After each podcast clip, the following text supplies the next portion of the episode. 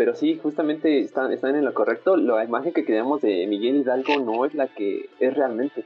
O sea, fue una imagen, ajá, inventada, creada. Un, un personaje así como un Mickey Mouse para darle cara al, al personaje nada más. Este podcast se transmite con fines creativos. Las opiniones vertidas aquí no son la verdad absoluta, y solo es un grupo de amigos que quieren pasarla bien y divertirse. Así que disfruten y no se claven. Alerta, alerta, entrando a zona restringida en 3, 2, 1.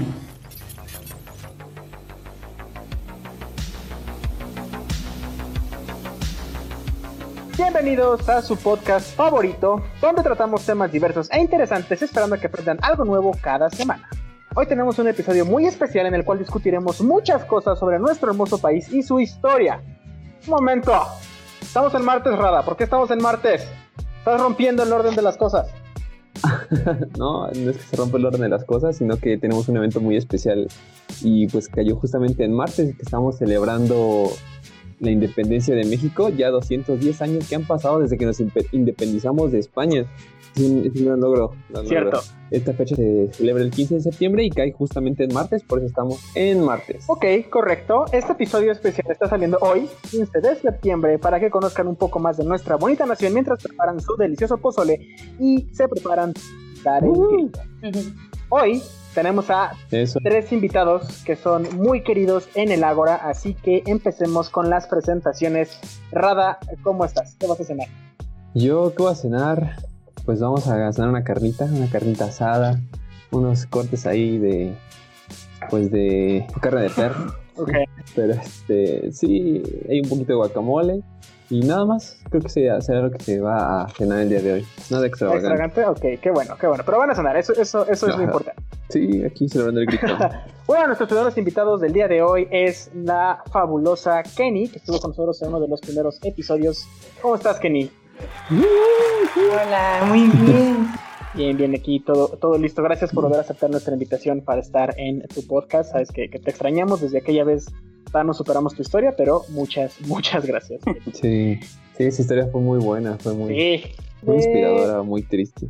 Sí, estuvo, estuvo triste, inspiradora, bastante buena. También nos acompaña nuestro queridísimo Dave. ¿Qué nos cuentas, Dave? ¿Cómo va tu historia? Hola chicos, de nuevo aquí en el Ágora comiendo. Eso. Unos, unos pambacitos. Gran antojo de pambazo. Por último, tenemos a nuestro rockero favorito, el Not the Real Jesus. ¿Cómo estás, Jesus? ¿Qué onda aquí? Todo, todo fino, todo fino. Desayuné barbacoa entre semana, ya sé, pero es que estamos, estamos de, de manteles largos, como dicen. Y yo creo que hoy se cena pozolito. Es- eso te iba a preguntar, ¿qué es lo que cena un rockero? ¿Pozole de moronga o algo más heavy? No, no, no, algo más tranqui. Unos, unos tacos de cabeza, pozolito y a lo mejor unas. Yo creo que sí. He estado haciendo dieta, entonces es un poco complicado, pero Ajá. pues, el 15, 16 se rompe sin problema. Yo sí me voy a. Ok. No, no me voy a perdonar mis, mis cuatro tostaditas de tinga acá con harta crema. Eso. Ok, Eso es bien, todo. bien, bien, bien, bien. Sí, por, por ser mexicano, el Pues, 15 y 16 rico. no cuentan, entonces puedes comer todo y no, no rompes la dieta, claro. Bien, bien, bien ahí. No, se perdona ese día. Sí, claro. y bueno, estas son las voces que nos acompañan a, a discutir dos temas de hoy. Hoy hablaremos de el orgullo de ser mexicano y la verdadera independencia. Así que suelta la rola. Oh, ¡Uh! dale, dale, dale.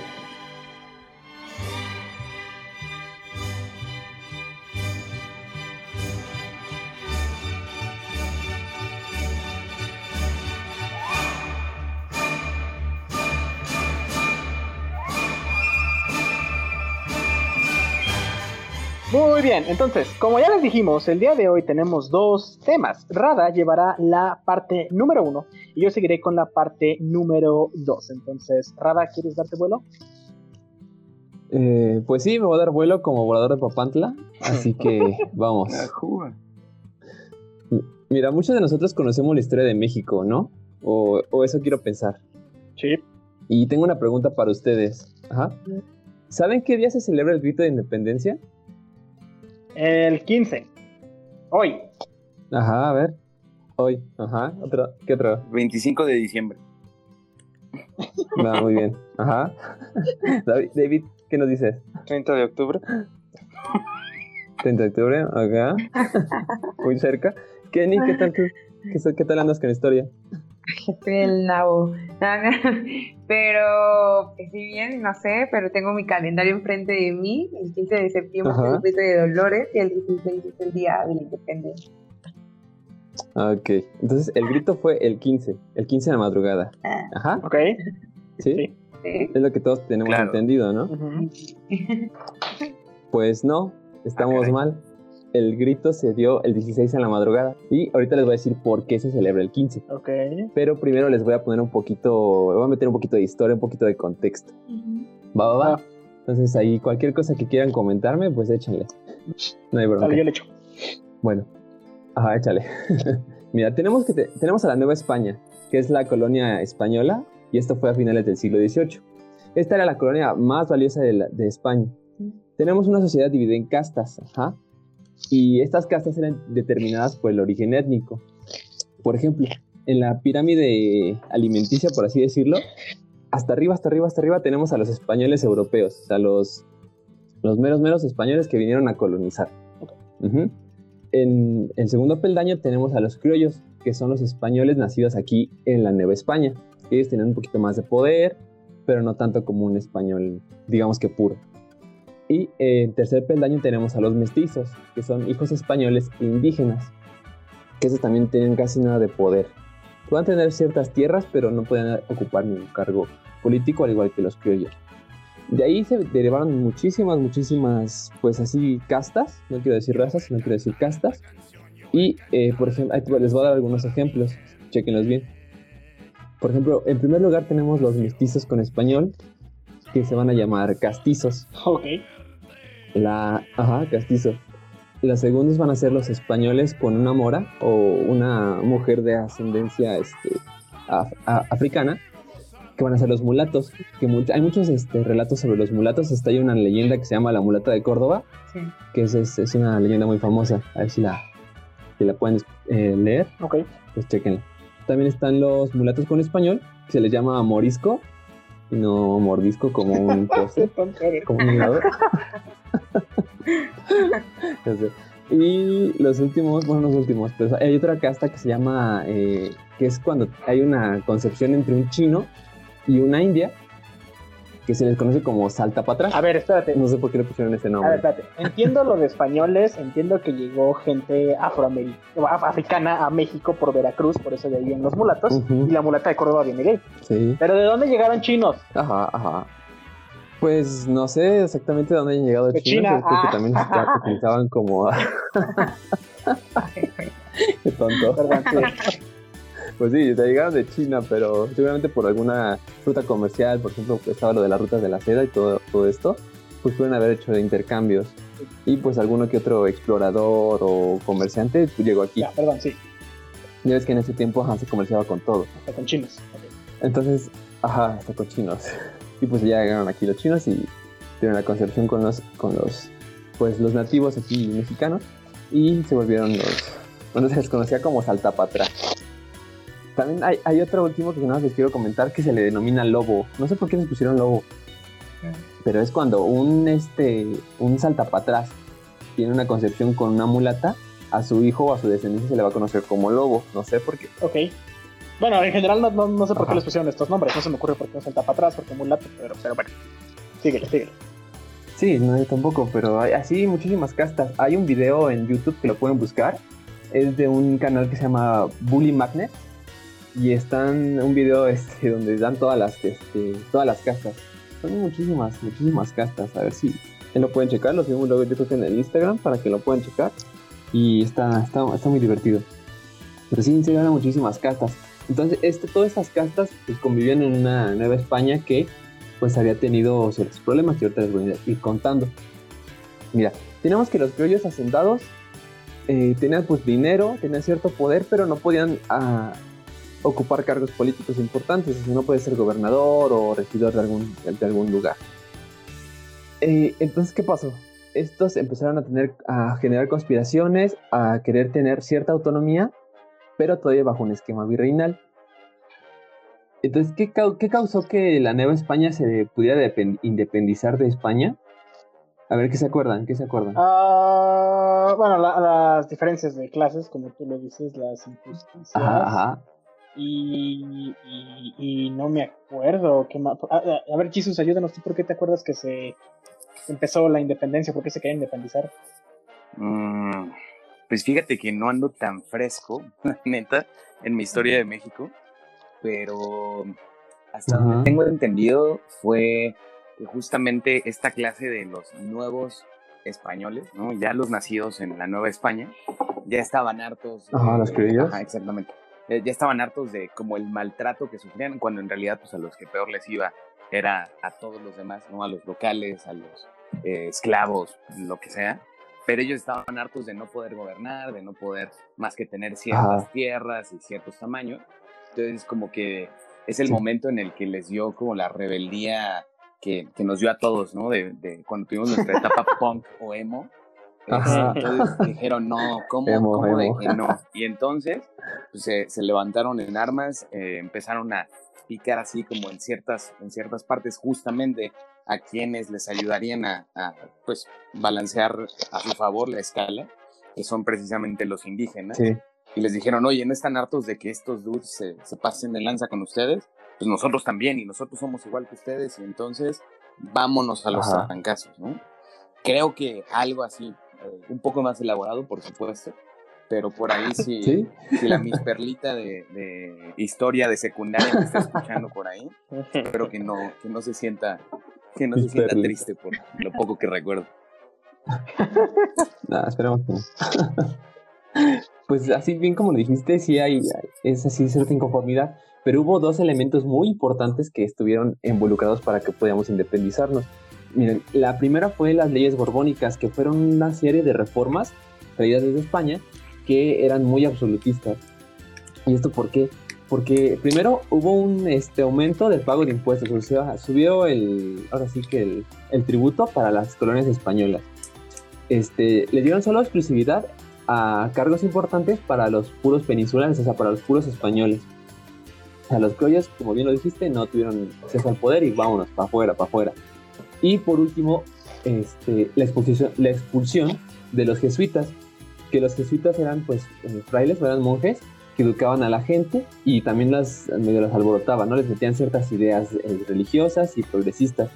Pero Ándale. aparte de que los, eh, ajá, los mandaron al, que al demonio, no literal, pero este, pero sí, eh, es que le- estas personas estos jesuitas le agradaban mucho a la gente y eso porque eran muy, eh, eran buenas personas, eso, los trataban bien.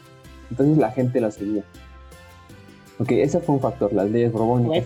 Aparte, ajá, en 1808, también un, un personaje que muchos consideran que es chaparrito, aunque no es cierto, y francés, ya saben de quién estoy hablando, eh, Pepe Le Ajá. De Pepe Le no. Eh, de exactamente en, eh, Napoleón Bonaparte hubo una invasión hacia la península española y eh, al final de cuentas hubo un, un, este, tiran al gobierno, derrocaron al gobierno español entonces eh, la, la abdicación del rey español se vio mal vista en las colonias este, españolas. O sea, en América se vio mal visto que el rey ha- haya este, decidido dejar el trono. Y pues prácticamente aquí en Nueva España pensaron que ya no había una autoridad que los gobernara. Tenían, pensaban, ah, ya somos libres, podemos lo que queramos. Como bien lo dijo Jesus, estaban en la, en la época de la rebeldía. Dijeron, vamos a rebelarnos ahora que tenemos el poder. Ahora que mi papá no está, voy a fumar este, en la casa, ¿no? O voy a tomar ahí su licor que no me, no me deja. voy a gobernar lo que no me dejaba Algo así, gobernar o- ahora que no está. Ajá. O, o cuando se van tus papás y haces una fiesta, por ejemplo, no lo hagan, Jamás. pero es un ejemplo. Ajá. Entonces, eh, eso es lo que prácticamente se pasó en la Nueva España para que pudiera haber esta autonomía. Eh, entonces, el descontrol del gobierno en la colonia hace que unos grupos independistas vayan surgiendo. Ujú. Hubo primero un, un señor que se llamó Primo de Verdad, que este buscaba la autonomía y eh, más que nada era la libertad de gobernarse a sí mismo, pero también estaba ligada con la corona española. Pero unos comerciantes españoles y la iglesia vieron que iban a perder su status quo o su poder, así que decidieron matarlo y pues este primo de verdad o su movimiento pues jamás surgió. Oh. La principal de las conspiraciones, creo que, ajá, creo que todos la conocemos. ¿Cuál es? A ver, Dave, ¿te acuerdas? La de los. Illuminati. Es la conspiración ¿Eh? más grande, la de los Illuminati. ¿No? Los reptilianos. Reptilianos, Los reptilianos, los grises. los grises. A ver qué otro. No, es la de. Este no es un examen de es la, historia. es la de pero- Miguel Hidalgo. Ajá, bien. sí, exacto. Ah, sí, sí pasé. Mis perlitas, ahí está, sí pasé. Ah, pues sí pasaste. Mi perlita. Pues sí, fue la conspiración de Querétaro donde participaron muchos de nuestros este, pues, héroes de la independencia que conocemos, que fue Miguel Hidalgo y Costilla, fue Ignacio Allende, Josefa, la corregidora, Miguel de Domínguez y Juan, Al- Juan Aldama. Esos fueron como los más los principales que crearon esta conspiración Oye, fun fact. y fueron los que rap- rapidísimo, Yo de niño pensaba que eran dos, Miguel Hidalgo y Costilla. Y dije, ¿y quién es y Costilla? Costilla. ¿Quién es Costilla? Ya. ¿Quién es Mike? Hidalgo and Rip. And Rip. Ajá. And rip. My God.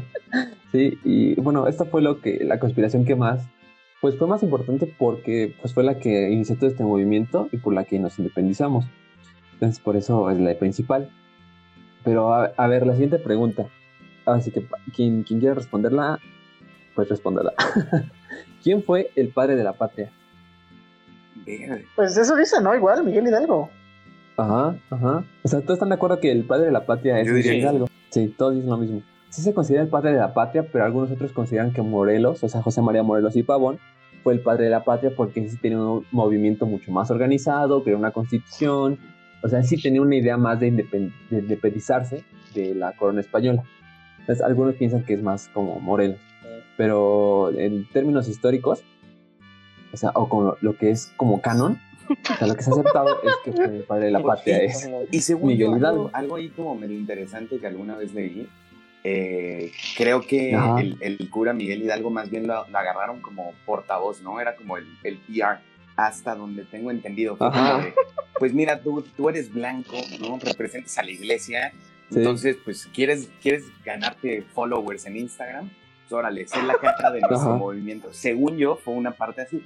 No que, no que Miguel Hidalgo no tuviera nada que ver eh, o que no se identificara, pero creo que fue un poco más, y, y- y va de la mano de lo que mencionas, Rada, ¿no? de la gente que considera Sí. Morelos, porque Morelos estaba así en, en el frente de batalla, ¿no? Y tenía la parte de, de ser, este, pues, tener, tener la constitución, tener como un proyecto de nación más a largo plazo.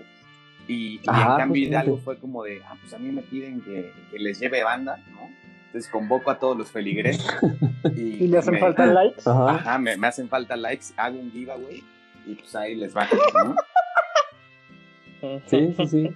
Así justamente pasó. Digo, con otras palabras más, palabras menos, redes Pero sociales más, redes palabras. sociales menos. Ajá, ah, pero sí. ¿Quién quiere la yo? Ok. ¿Quién quiere una? Así. ¿Quieren followers? Bueno. Ok. Ajá, ¿Quién quiere un estandarte de la ajá, así Virgen como pasó. Es eso. Oye, pero muy, muy Sí. arreglada esa No. rifa, ¿no? Así, ¿quién quiere un estandarte? Ay, me lo llevé yo mismo. Bueno, pues ya casualidad. vámonos. Ajá, sí. Qué casualidad, sí.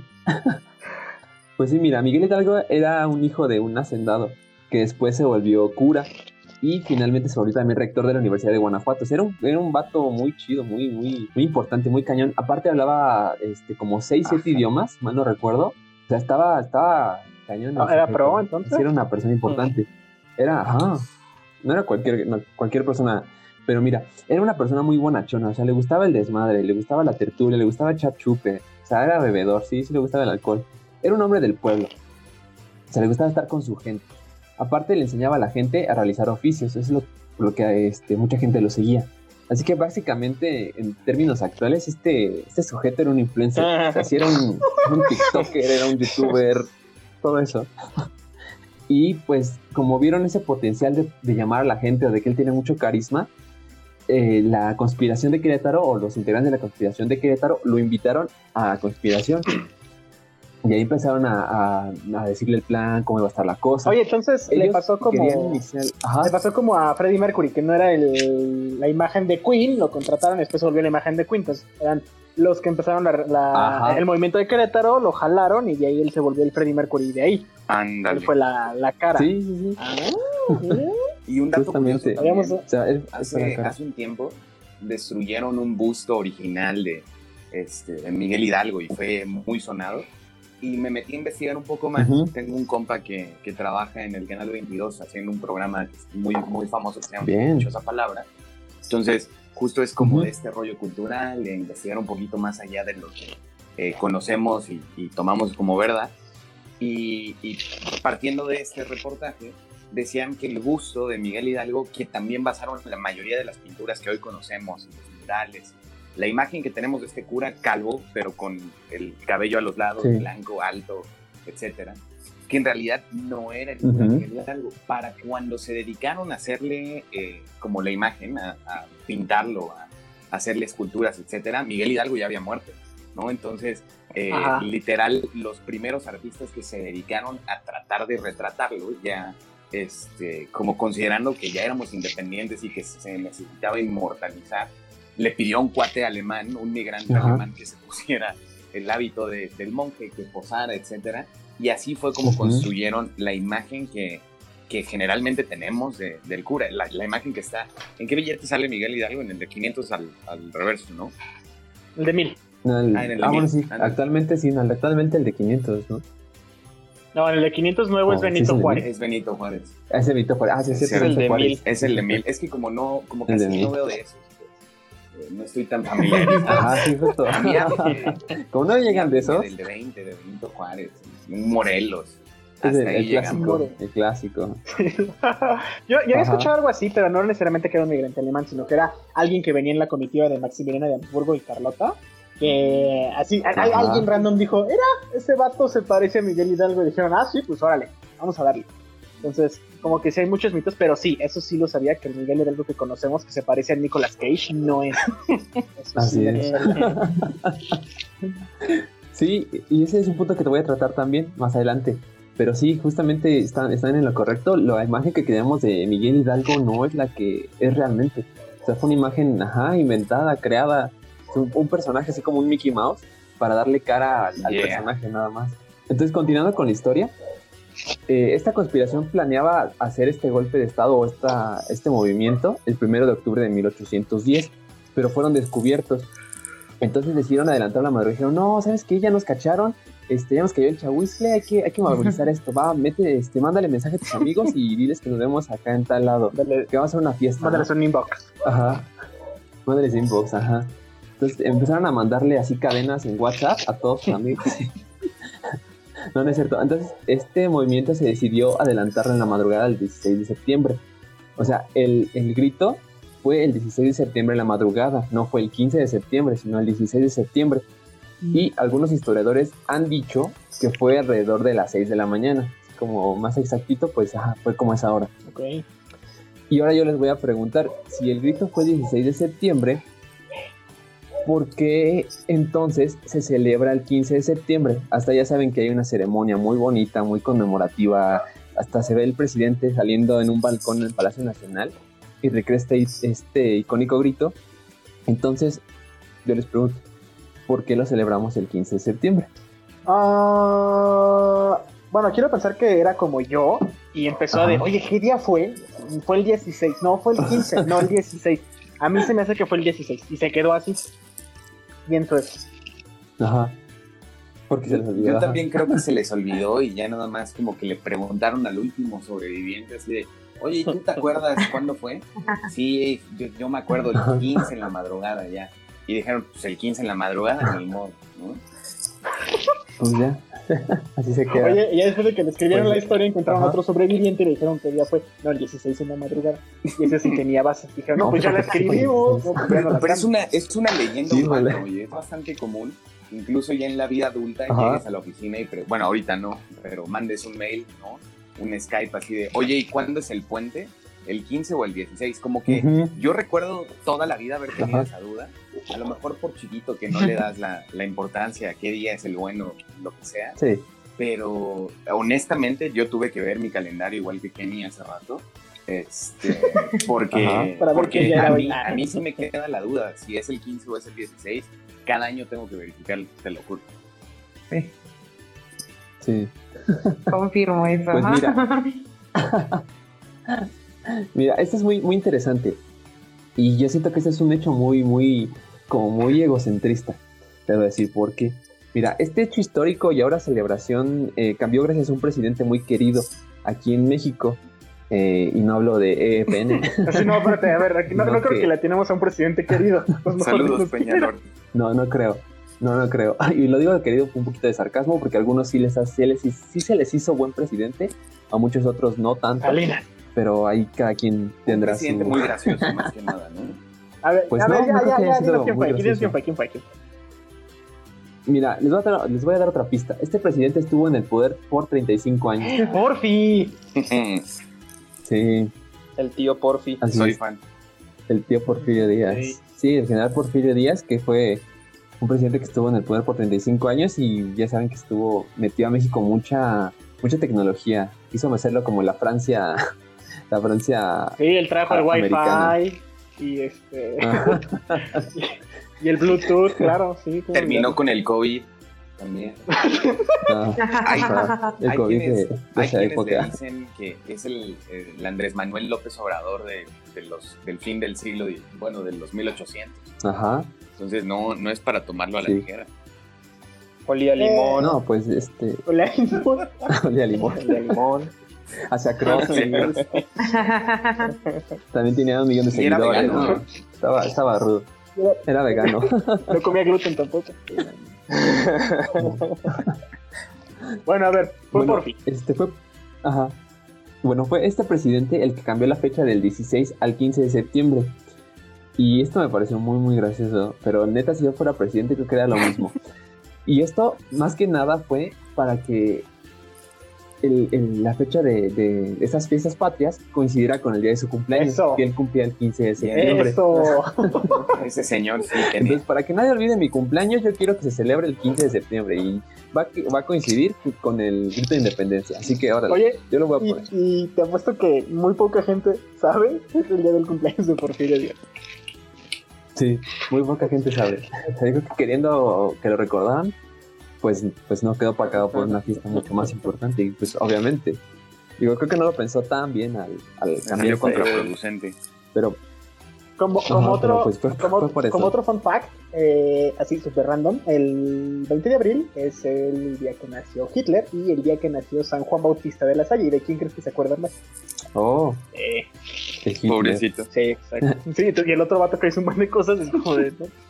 ¿Quién es? Pero bueno, sí, sí, sí, sigamos. Ya, ya sabemos el día de cumpleaños de Porfi. Entonces, Sí, entonces ya saben por qué lo celebramos el 15 y no el 16. Digo, de todos modos, el puente creo que es el 16. Pero, ajá, pero se celebra, el, el grito se celebra el 15. Vaya, vaya. Entonces, ahí cuando, ajá, cuando alguien les pregunte cuándo se celebra o cuándo se realizó el grito de independencia o el llamado a las armas, fue el 16 de septiembre en la, A la siguiente fiesta del año que entra, ¿no? Del grito. Ahí está. Ajá, sí. ajá. Su frase para ligar. esa, ya Oye, saben. ¿sabes qué día fue el cumpleaños de Porfi? ¿sabías? Ajá. Sí, feliz grito. ¿Feliz grito qué? Feliz cumpleaños de Porfirio Díaz. El grito es mañana. A ver, entonces, ma, cancela el pozole. Hoy cumpleaños de Porfi. El pozole es mañana. Entonces, Trae pastel de vamos cumpleaños. a, este, a, a Palacio de Bellas Artes. Ok, síguele, síguele. Miren, bueno, ya que estoy mencionando todo esto, lo del grito, ¿realmente Hidalgo gritó lo que todos conocemos? ¿Ustedes qué creen? No, no, ¿Qué, porque qué crees que haya gritado Hidalgo? Ay, perdón, me perdí. no te preocupes por el cumpleaños de está Porfirio. impactada Sí, todavía me, con quedé eso. pensando, me quedé pensando en qué pastel le hubiera gustado. Un estilo francés, No, de- como era muy progre, seguro era de matcha, su, su pastel favorito. Pastel de macha. No, pues la- el clásico grito, ¿no? Viva México, viva la independencia. No, ay, espérame, yo me quiero meter. Ajá. Según yo no, porque todavía no existía el término México, ese se acuñó después y creo que fue en Morelos. Ajá. Pero gritó el nombre del rey, viva Felipe algo, creo que era. Viva la Nueva España. Ajá. Vive la América. Qué horror. A ver, Ve- Pero, Pero en historia. Si no se acuerdan de cómo se veía Miguel Hidalgo, si se acuerdan de lo que dijo, seguro el sobreviviente estaba hasta atrás de todo el borlote. Pero a Ah, ver, ¿qué dijo? Ajá. Mira, este, es- este dato es muy impreciso porque nunca hubo un registro como tal.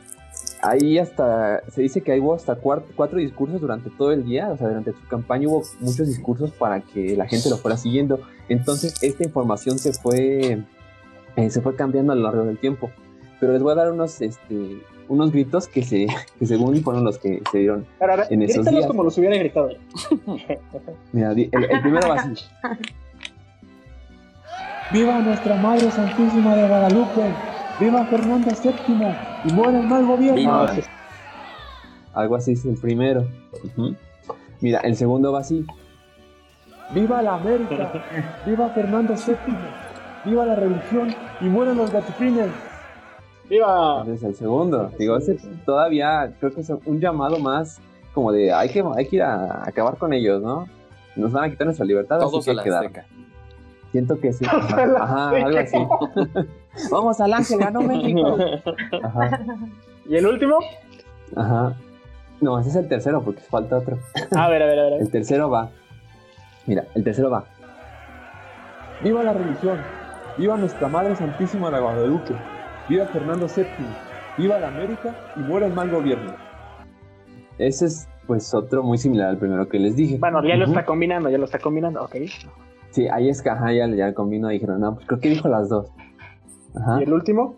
Pero, ajá, el último, pero en sus investigaciones, en las investigaciones que realizó, eh, es un, eh, un historiador que se llama Carlos Errejón, descarta que Hidalgo se haya referido a la Virgen de Guadalupe o al rey Fernando VII, que era el rey que estaba en España.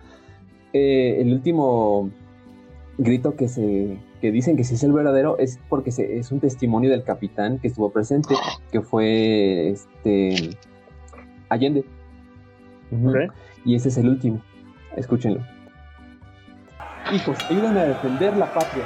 Se acabó la opresión, se acabaron los tributos. El que me siga a caballo tendrá un peso y el que me siga a pie tendrá cuatro Ah. reales. O sea, prácticamente los dijo, les voy a contratar para que me ayuden a echarle borlote. Ya, ya, contratando este bots. Ujú. Sí, o sea, estaba pagando para que la gente lo siguiera. Lo- es- dicen que es ese como el y fidedigno. ahí empezó el PRI. Entonces, Ok. No se sabe realmente cuál, cuál fue así que el real, pero ese es el, el que le atribuyen que sí es el auténtico. Entonces, no, no se grita lo que normalmente escuchamos que se grita el, el 15 de septiembre. Sí está muy, muy distinto. Sí, no es un, no es un buen cover, por así decirlo. Y este. Y pues bueno, eh, también. Yo sé que hace rato mencionaron el, el estandarte de la Virgen de Guadalupe. Pero tampoco este estandarte estuvo cuando hizo el grito. Ah, no manches. No, no, No, tampoco no, con fue. la morenita no te metas, ¿eh? No, no. No, no, no, no, no es por eso. Tiene nada que ver. A ver. Pero este estandarte lo, lo, o sea, se lo robó, por así decirlo. Se lo robó mucho después de que dio el grito, unas horas después. Y esto fue cuando pasó jun- al, al santuario de Totonilco, donde él, donde Miguel Hidalgo entra a la sacristía y ahí toma el estandarte de la Virgen. Algunos historiadores dicen que el estandarte sí era pequeño y este lo podía cargar así como las imágenes que hemos visto. Hasta inclusive los españoles se refieren a él como este, ah, qué, qué pequeño estandarte, qué poca virgen, qué poca madre. Y de ahí se acuña la frase, Ah. "Ay, poca madre. Perro. ¡Perro! Ajá. Sí, o sea, fue eso.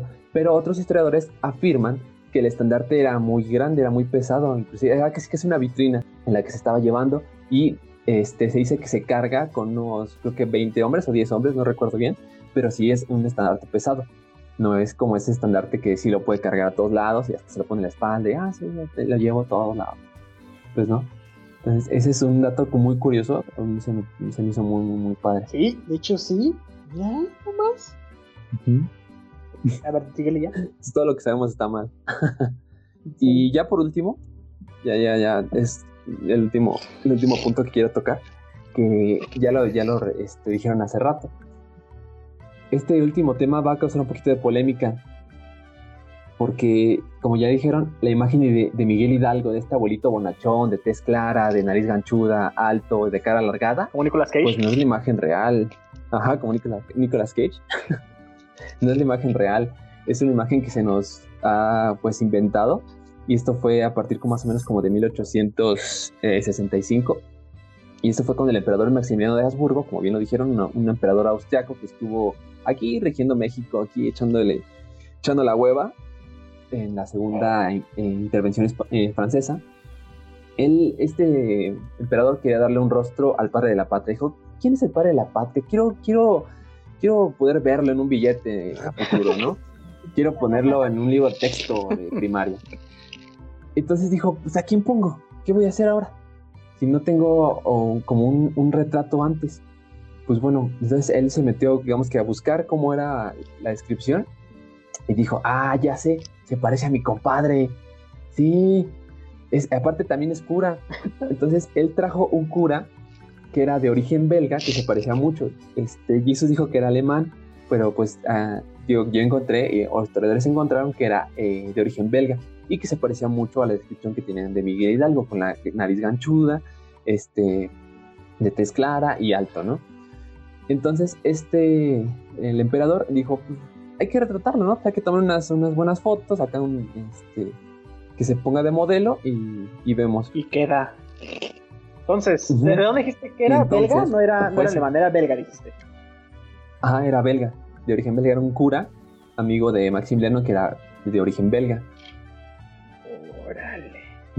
Wow. Ajá, Oye, y Morelos Y sí era como lo lo pintaban, pero, pero Morelos sí era.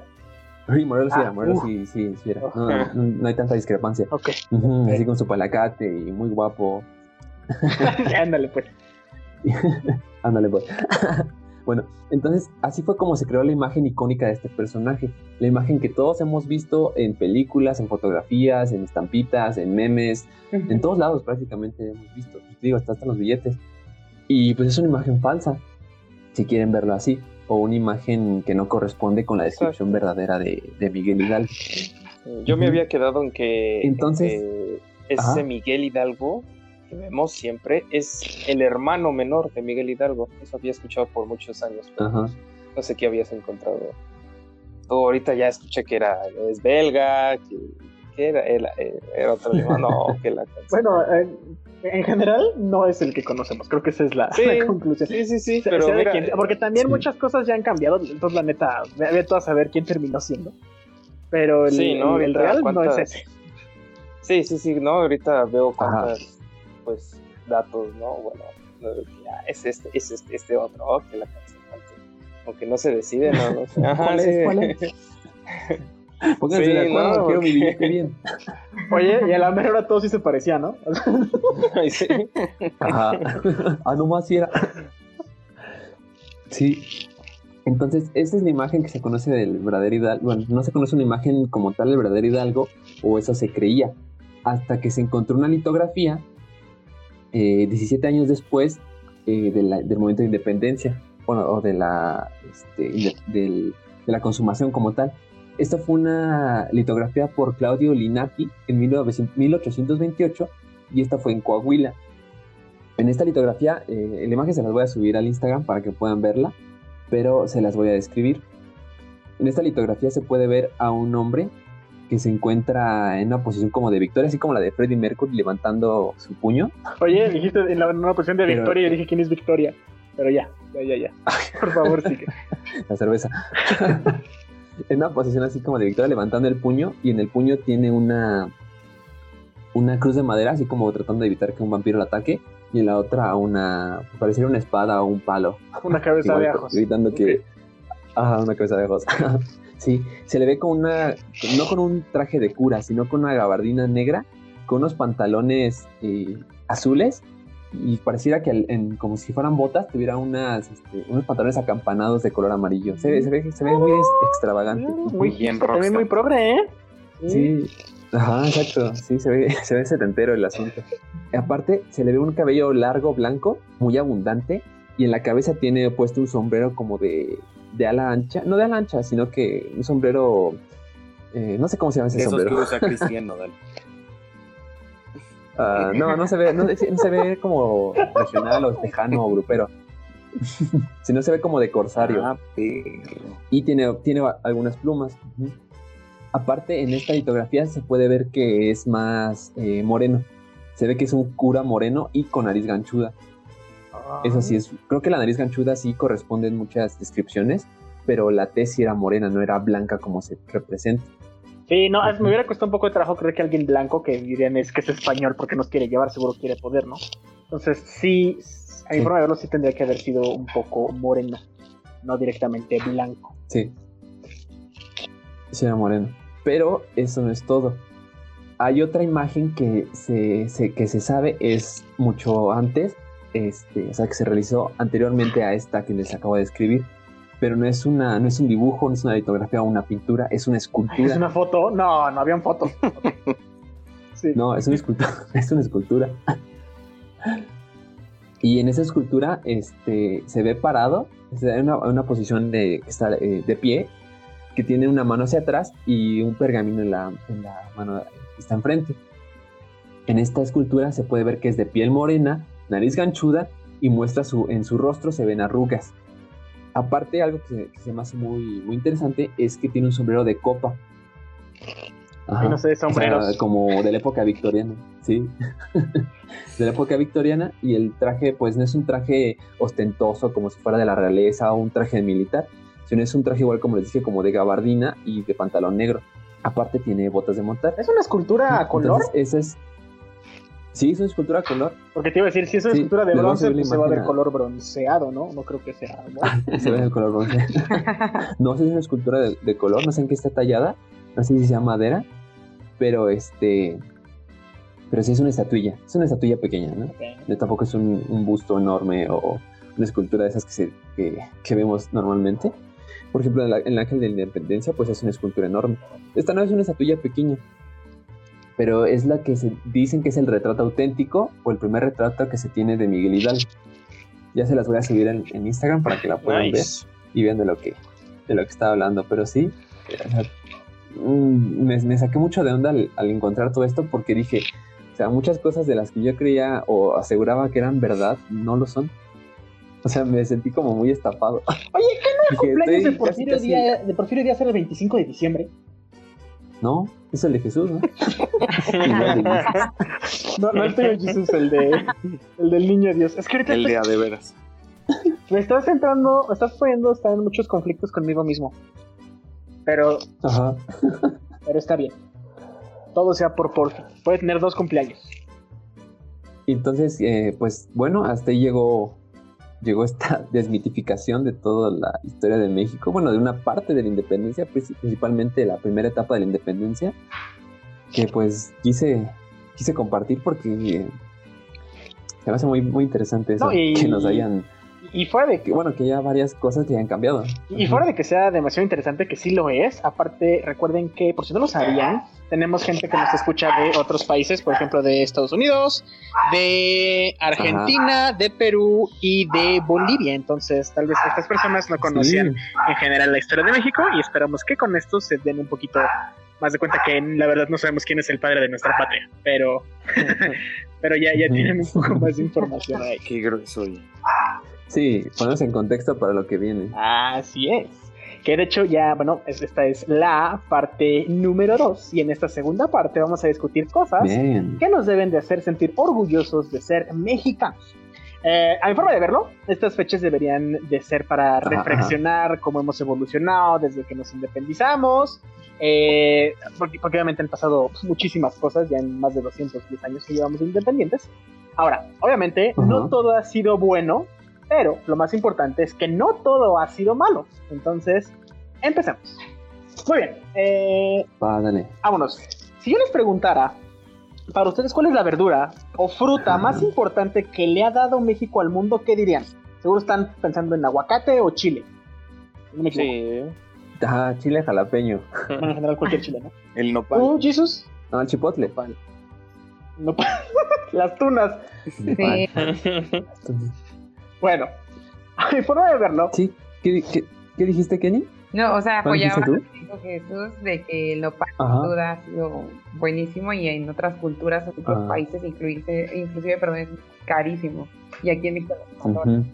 bueno, el nopal puede ser, y aparte gracias al Politécnico Nacional, también super institución mexicana, todo es de nopal, Sí, hasta sus alumnos son de nopal, entonces bien ahí.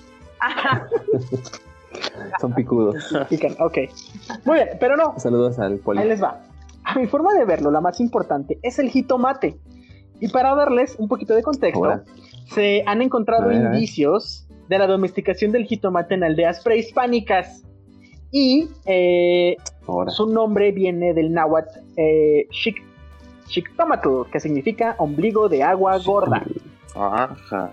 Ok. Sí, como el de Dave. ¿Y cuál es el agua flaca? Este, no, pues ahí sí te la debo. Eh, bueno, pero aquí tenemos dos, eh, el jitomate y el tomate, los dos vienen de esta raíz de náhuatl, ¿no? Entonces, los dos son A ver, a ver, ot- otra vez. ¿Cómo, cómo dijiste que era? Xictómatl, Shiktomatl. Ok. ¿ok? Ombligo de agua gorda. Agua de. om- ombligo de agua. Agua de gorda. ombligo gordo. Agua de ombligo gordo. Bueno, Agua de ombligo de gordo. para que se den cuenta de la importancia de esta fruta, solo imagínense una pizza sin la salsa de tomate. Las salsas que normalmente Ah. comemos o tienen jitomate o tomate, ¿cierto? Entonces, nuestra tierra ha aportado mucho a la cocina mundial. Tan solo piensen en la, en la comida italiana y todo lo que se hace con el jitomate. Ese es el ejemplo más claro que obviamente cuando llegaron los españoles, dentro de todo lo que se robaron, eh, también se llevaron jitomate. Entonces, esta puede ser la más importante a mi forma de verlo. Órale. ¿Sí? O sea, no sé, yo, yo pensé que la pizza se había inventado mucho antes de, de la exportación del, del jitomate, pero sí tienes razón. No lo, no lo, había, no lo había visto así. Oh, Dios Pero mío. es súper común en, en las mayores grandes cocinas internacionales, ¿no? O sea, no creo que, o sea, no- como, como decías, este, difícilmente te, te imaginas a la cocina italiana como lo que es sin el jitomate, ¿no? Correcto. Y ahora, si te doy otro ejemplo, Ajá. puedes pensar en las hamburguesas que llevan jitomate. Este, también en Estados Unidos, el clásico de si me enfermo, tómate una sopita de tomate, hijo. Eh, nunca, nu- nunca le he probado. Pero también va por ahí. Nosotros comemos la clásica sopa aguada, que es sopa de fideo frita en, en jitomate. También Ay, el sí. arroz. Entonces, tú ponte a pensarlo, muchos países usan el jitomate. Entonces, El clamato. A los que les gusta la cerveza con clamato. es, es Mis endémico. respetos a mí no, pero. Es endémico de México, el jitomate. Y el tomate. Entonces, más para que se den un quemón de que no solo es el aguacate y el chile. Obviamente, el aguacate es súper importante por el guacamole y eh, somos el primer exportador, porque también es endémico de aquí, de aguacate del mundo. Sí. Lo cual está súper, súper chido. Pero le quise dar importancia mucho a esta fruta, porque, eh, pues sí, como dije, pueden pensar cualquier cocina y tiene que llevar jitomate. ¿va? Pero Pues sí, ¿qué sería del mundo sin la catsup también? Ah, también, claro, viene del, del jitomate. Sí, sí, sí, sí, sí. Ujú. Ay, imagínate las. Bueno, a mí, a mí A ver, gustan las papas fritas así solitas, pero con ketchup sí le dan un punch extra. Sí, sí. También los hot dogs que les ponen. Coincido. Entonces, sí, viene, Ajá. viene. ¿Y tú qué opinas, Kenny? Pues sí, son, es que realmente son muchísimas cosas a mí las que me gusta de, de México y esta parte que, que comentaste de, de que no son nada más escuchas de aquí, nacionales, sino de otros eh, países y es como una invitación más bien para que conozcan lo que es México y que es grandísimo en tanto cultura como en la parte siempre he dicho yo y, y platico en que tenemos eh, básicamente toda la, todo tipo de vegetación y eso lo puedo citar con la parte de la cortina en el Palacio de Bellas Artes. En el auditorio Ujú. principal está, eh, no en ese momento no recuerdo bien el, ar- el artista, pero lo diseñó con cristales de diferentes regiones del país, Ajá. desde el norte hasta el sur, y está de, de izquierda a derecha, está hecho de toda la vegetación que hay en México, desértica, Ajá. boscosa y la húmeda, o sea, está muy padre. Y bueno, yo creo que es una parte importante porque ese palacio está aquí en el centro de la ciudad y es poco de los lugares que lo vemos a, a- por fuera y no lo apreciamos realmente bien como es la pieza arquitectónica o la joya de la Ciudad de México. Y pues bueno, a mí en parte pues, pues amo mi país, me hace sentir muy orgullosa México y pues más que nada la gastronomía. Yo creo que algo que nos representa muy bien es la gastronomía.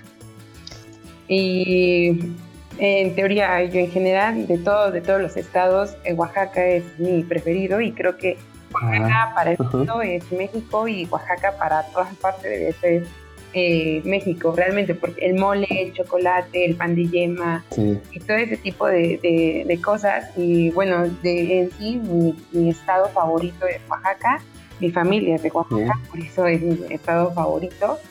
Y pues algo muy padre que creo que siempre nos olvidamos, esta parte de, de México, de, de no, ahora la, esta era millennial y no sé, más digamos de las países. Entonces, eh, Oaxaca realmente no sé si sabían, pero es de una, es de la le- lengua náhuatl y Ujú. realmente era Oaxacatepec. Entonces, muchos no Ah, ok.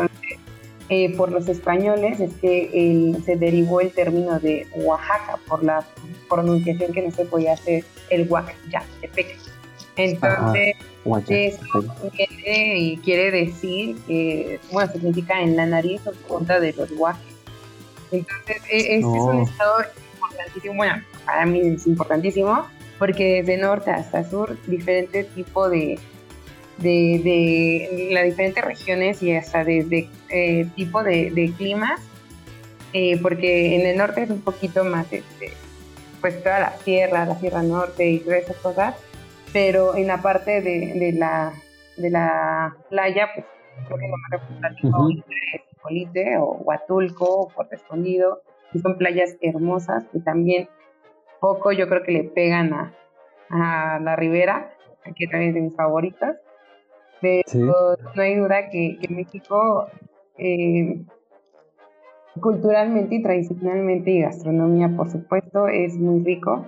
Los invito a que si pudieran viajar después de esta pandemia, sea a México sus destinos, desde luego, y pues los nacionales que sí conozcan todos su- sus estados y las riquezas que se, que se viven. Y Siempre lo he dicho, al lugar que vayas, debes de probar la parte o el platillo regional o tradicional, porque sería una tontería Cierto. nada más irte a tomar fotos. Sí. Entonces, Solo para subirlas. En Facebook y ganar likes, o sea, no, ve y aprecia lo que te está rodeando y ve lo que hay, la región y la gente y todo.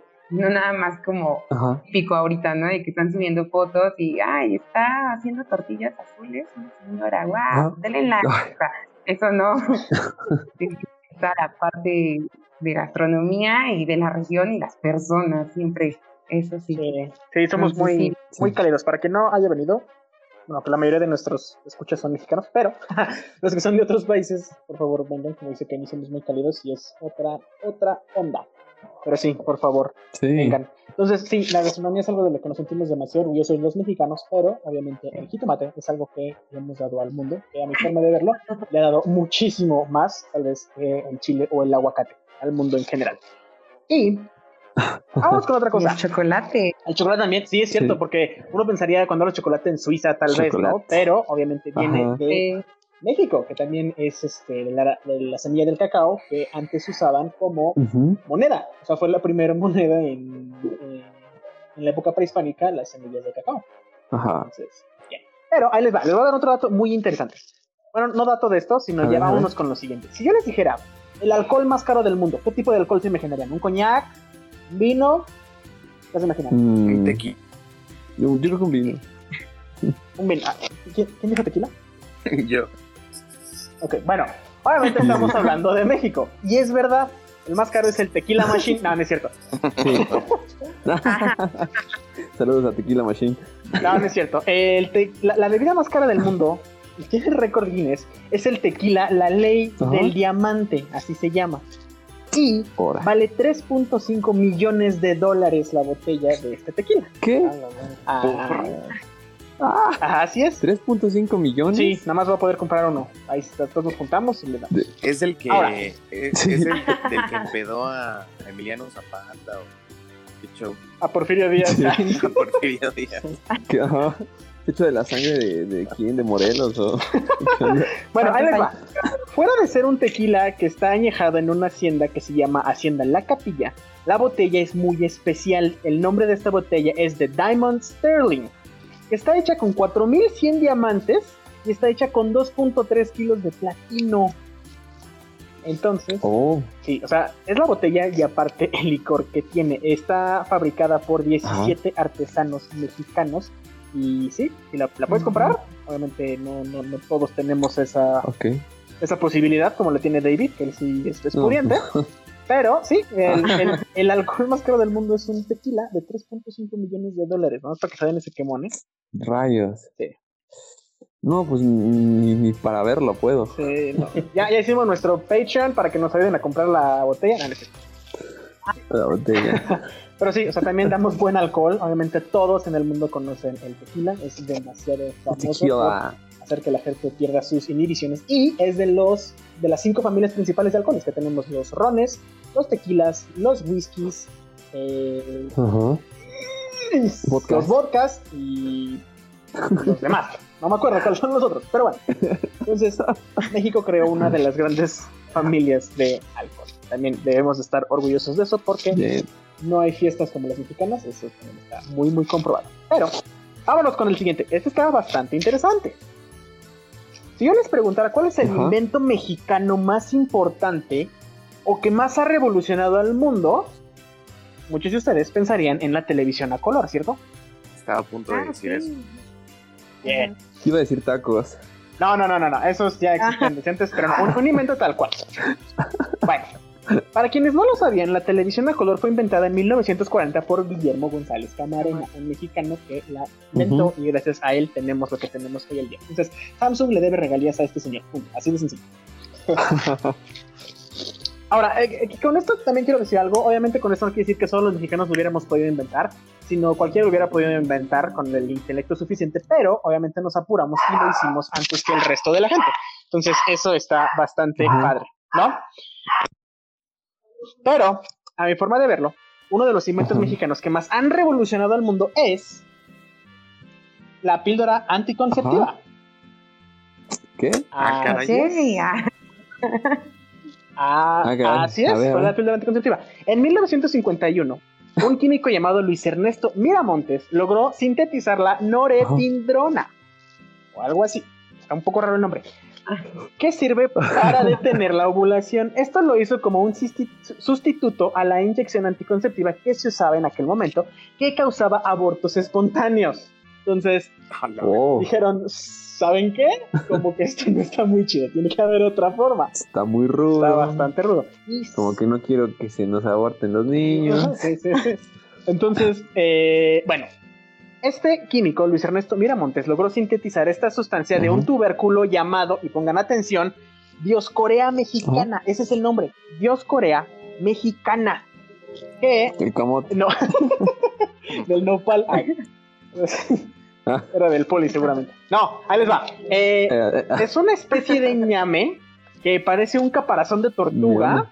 Y parece como adorno de algunas plantas. Eh, La verdad es un poquito difícil de describir. Es como si tuvieras una planta, pero abajo de la planta en la base tuviera como un, como un domo chiquito que parece tortuguita con sus como hoyitos y whatever. Bueno, está un poco difícil de describir.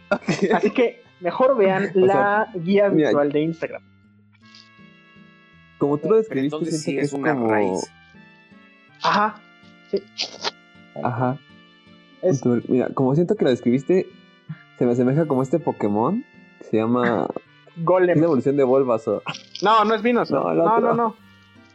Ajá, que tiene así su... como su caparazón de tortuga, pero es una planta.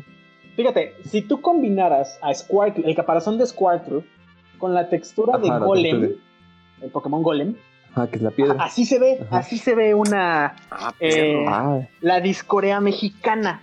Entonces, ok, qué raro. dos puntos para México. Uno, el químico que lo hizo, porque aparte fue un grupo de químicos, le dijeron, oye, carnal, ¿quieres participar? Sí. Y entonces, Simón. ya sabes, se juntaron y dijeron, a ver, yo traigo el orégano, también anticonceptivo, vamos a ver qué onda. Y llegó este chavo y dijo, no, yo traigo la Dioscorea, que también es mexicana, y aquí está. Y de ahí se sintetizó de tortuga. el, el golem eh, Squirtle, ese fue el que. ayudó a crear la píldora anticonceptiva que, como ya lo Qué dije, eh, evita- de- de- detiene, No, detiene la ovulación. Entonces, eso está... No, no sabía eso. Sí, no, estoy seguro que no. Cuando yo estoy haciendo mi investigación, así- hab- había hay muchos inventos, obviamente, ¿no? El principal del que todos están orgullosos es Ajá. la televisión a color, también que existe el chicle es mexicano, y después les explicaremos qué onda con el chicle. Sí. Y el jetpack, Fun fact, si no sabían el jetpack, Jetpack. es mexicano. Pero esto es muy interesante, la píldora anticonceptiva es, es mexicano. Y, y creo que llegó en buen momento, porque imagínate que siguiéramos usando eh, inyecciones que causan abortos espontáneos, esa fue la palabra que me espantó. Eh, entonces creo que, creo que le dimos mucho ahí. Eso está, eso está bastante bueno. Sí, No se lo sabían, ¿verdad? pues sí. No, ni idea. Nada. Está, está bastante bueno. Y bueno, Ni perra idea. traje uno último que se me hace muy interesante. Este obviamente es mucho más moderno. Pero, Ajá. vamos a ver. Si yo les preguntara cuál creen que es la planta automotriz más moderna del mundo, ¿en qué país pensarían? Me imagino que algunos pueden decir Estados Unidos por Tesla, o por ejemplo Alemania, que tiene Porsche. Lamborghini, whatever. ¿Tú qué dices, Sí, por David? ¿Cuál es la planta automotriz más moderna del mundo?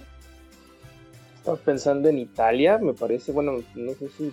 eh, Hmm, Maserati. Ándale, es así. es- de hecho, estaba viendo hace tiempo un documental y mencionaban sobre.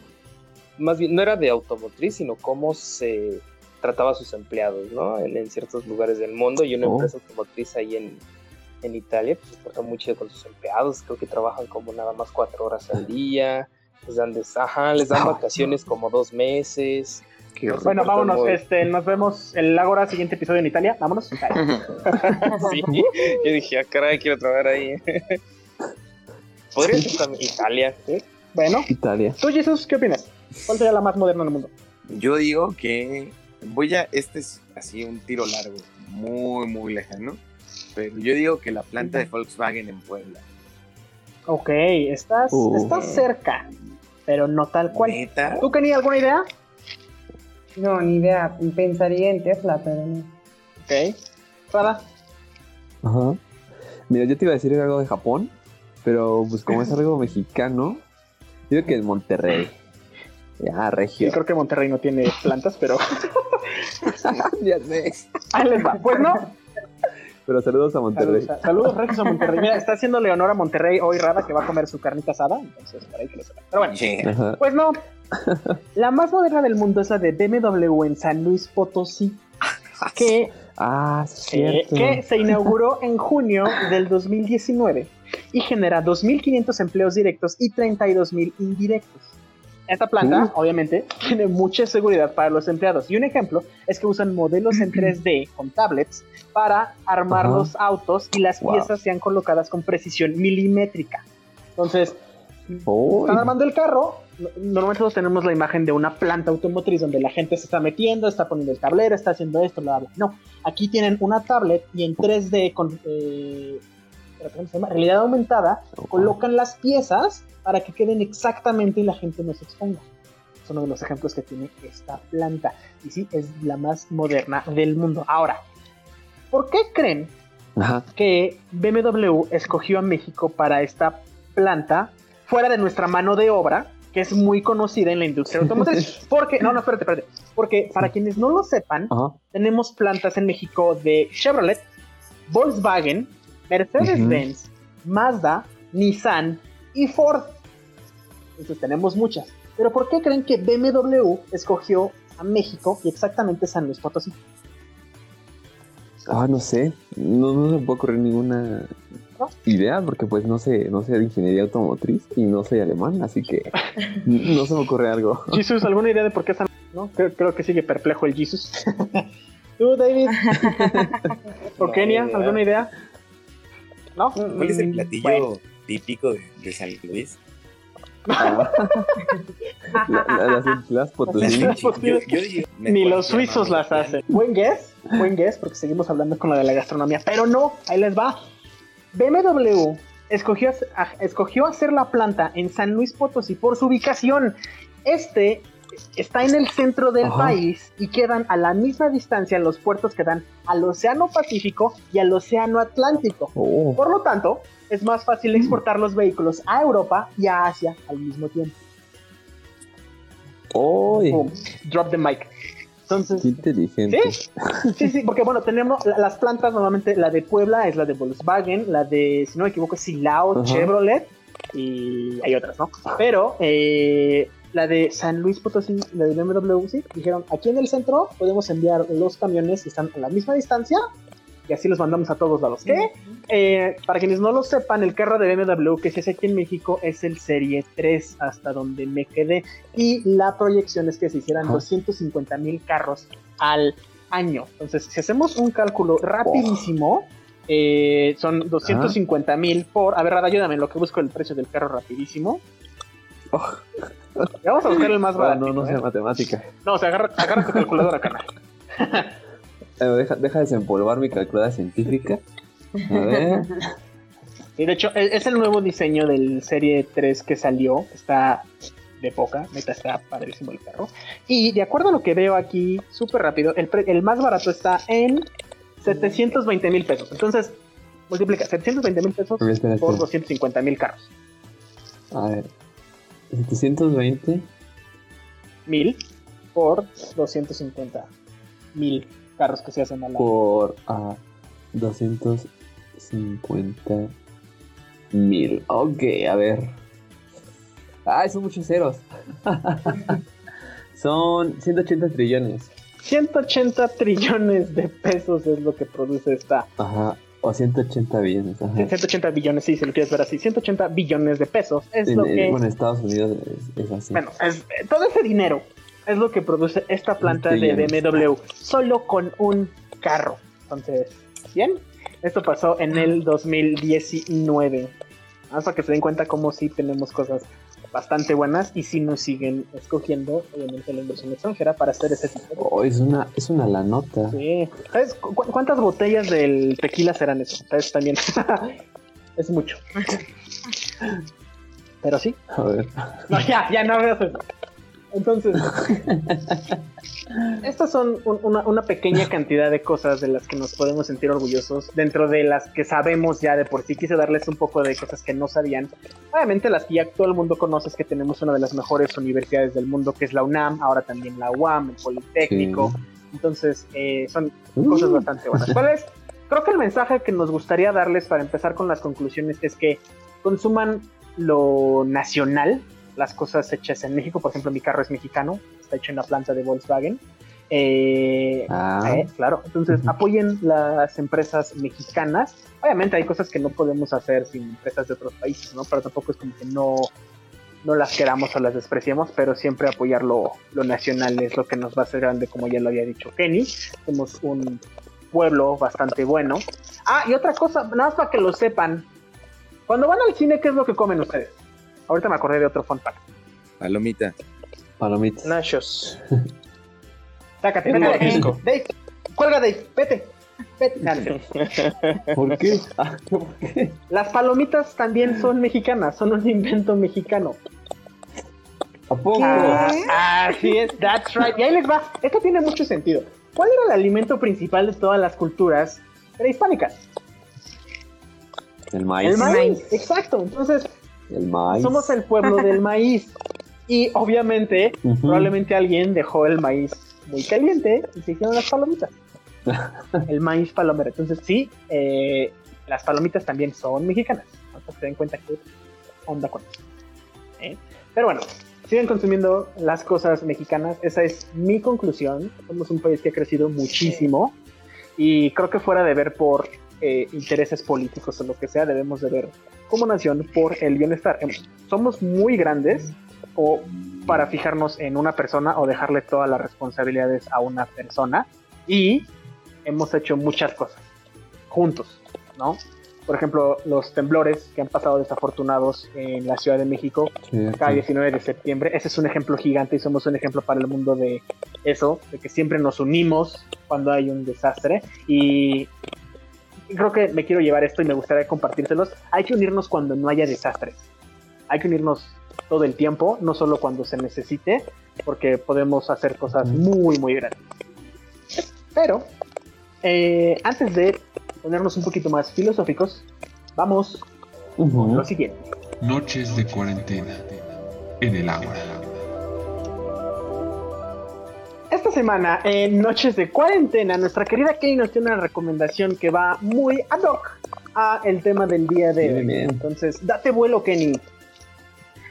Bueno, igual, este, dentro de la recomendación, pues es una eh, novela eh, de ficción. Me encanta leer este libro. Eh, lo he leído un par de veces.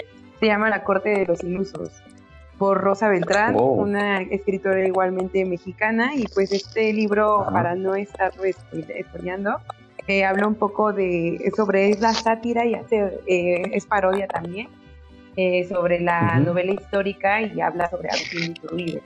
Entonces creo que sí Agustín está Iturbide, muy muy padre y a forma de parodia como ella lo relata es muy muy buena la, la, la novela, les va a hacer sacar un par de risas.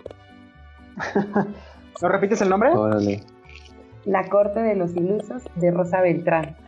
La Corte de los Ilusos de Rosa- Rosa Sí. Beltrán. Ya lo estaremos Es escuchando buena. por ahí. Eh, y yo quiero dar otra Ah, recomendación. oye, este, A ver, dale, dale. ya que, ya que mencionaste a Agustín de Iturbide, otro dato curioso que, que tiene este, este personaje, y va muy de acuerdo al que dije de, de este Porfirio Díaz, es que Agustín de Iturbide también eh, no quiso entrar a la Ciudad de México cuando ganó, cuando ganó las batallas, iba a entrar a la Ciudad de México con su ejército trigarante.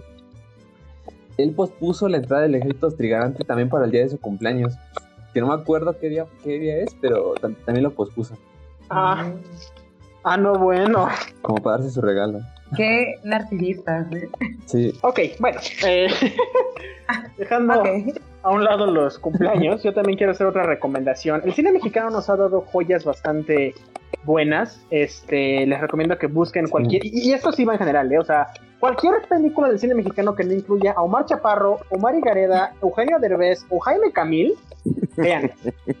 Son, son muy buenas. En general, y también no, no vean a Cantinflas. A, a mí en lo personal me choca Cantinflas. A, la gente le encanta. ah, Cantinflas es bueno. Si quieren verlo, yo, yo en lo personal no lo recomiendo. Este, pero sí, México también ha aportado cosas muy buenas al cine. Tenemos cineastas maravillosos, Guillermo del Toro, del Toro, perdón. Guillermo del Toro. Incluso los españoles se lo han querido robar. Hay gente que dice que es español y quien diga esto, ¿dónde- dígame dónde nos vemos para rompernos la madre, porque no es cierto, es mexicano. Es mexicano. Es de, es de, de Guadalajara, creo. Es de Guadalajara, ajá, exacto. Entonces, Sí. eh, bueno, tenemos cineastas bastante buenos, denle, denle su apoyo, véanlos por favor. Tenemos música también demasiado buena. Aquí tenemos a un ejemplo, tenemos a David, no, no es cierto, tenemos a Jesus de Tequila Machine, para que también lo escuchen por ahí, por favor. Entonces, eh, repito, somos un país muy diverso, que tenemos muchas cosas, nuestra creatividad es buena, solo que una palabra que creo que también puede definir mucho es el malinchismo, tratar de no consumir cosas mexicanas o quererlas ver como malas o que no son de la misma calidad. Obviamente es lo que nos Ujú. ha dado la misma perdición. Y, y- existe eso, que creo que no es un mito de que un mexicano siempre se va a fregar a otro mexicano, que se ha comprobado mucho, entonces tratemos de quitar eso, neta, somos un super país, somos una, tenemos una cultura demasiado buena, somos muy cálidos, entonces repito lo que dije hace rato, tratemos de unirnos cuando no estemos en, des- en desastre. Podemos hacer cosas gigantes. No sé ustedes que se lleven, muchachos. Pero Es lo que yo me llevo. creo que sí, como dices, es parte de, de respetar como todo este bagaje cultural y, y lo que somos, y lo que hemos sido por generaciones, la mayoría de nosotros. Entonces, Ajá, ajá. el, el término malinchista creo que está sobreusado, pero neta, eh, en términos de música, en términos de cine, de, de libros, de todo lo que puedas consumir, sobre todo ahora que estamos en el encierro, eh, hay mucho eh, que voltear a ver a, a México en, en todos esos aspectos como creativos. Antes Que no sean narcoseries tampoco. eh, en, en temas de narcoseries. Entonces apoyen, volten a ver a sus compas, apoyen si tienen una banda. Les cuesta ir al toquín, ahora que están eh, prohibidos, les cuesta meterse al Facebook Live, lo que sea. No les cuesta un like, un comentario, entonces apoyen justo a lo local, incluso cuando no, no necesariamente interviene la... Ese es el mensaje. Y por favor atrás pongan Ajá. el post del, eh, el Así se siente México de Luis Miguel para que se sienta Sí. acá bien mexicano. Bueno, Va. sí, lo vamos a poner, lo vamos a poner. Kenny, ¿tú qué te llevas? Pues eh, sí, un poco de todo lo que esto que, lo que comentas, eh, consume, consumir México y también aparte, pues sí, no sé, tal vez sea suene un poco repetitivo y no es en mal plan, en el podcast pasado yo también había comentado que yo soy un poco más de las nacionales, soy de las personas que piensan que debes de conocer primero a tu país para poder viajar a otros países. Desde luego, quien tenga el dinero y quien tenga la posibilidad lo puede hacer. Y creo que si algo se puede hacer es, eh, si puedes también costearlo, un, la mitad de un semestre ir a México, o una parte de México, un pueblo mágico, o una región, o una parte que se consiga un patrimonio de la humanidad y ya después, el siguiente medio año, puedes viajar dos veces al año, irte a, un, a una parte eh, internacional que te guste un país, no sé, Roma, Francia, lo que quieran y pues ya eh, conocer más, pero siempre soy de la idea de, de conocer tu región, conocer tu país eh, saber tus raíces un poco más, tal vez no, no tanto meterte como en la parte de historia, pero sí bien conocer toda la parte de gastronomía y no estar rechazando como no me gusta esto, no me gusta aquello y probar y saber qué es.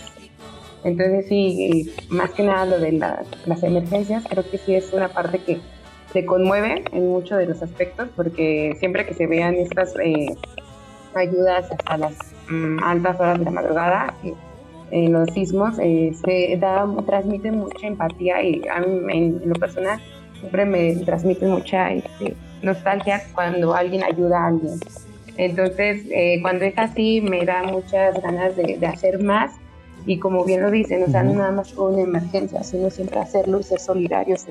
Pero eso es cada quien, de cada persona, pero yo creo que un mexicano siempre es y ha sido así. Entonces, sí, consumo mexicano 100% y no maten a las abejas. Bien. Sí, sí porque las mayas están acabando y creen que todo es mala y no, pero muy buenas para la miel mexicana, maya, todo una medicina tradicional, entonces mexicano.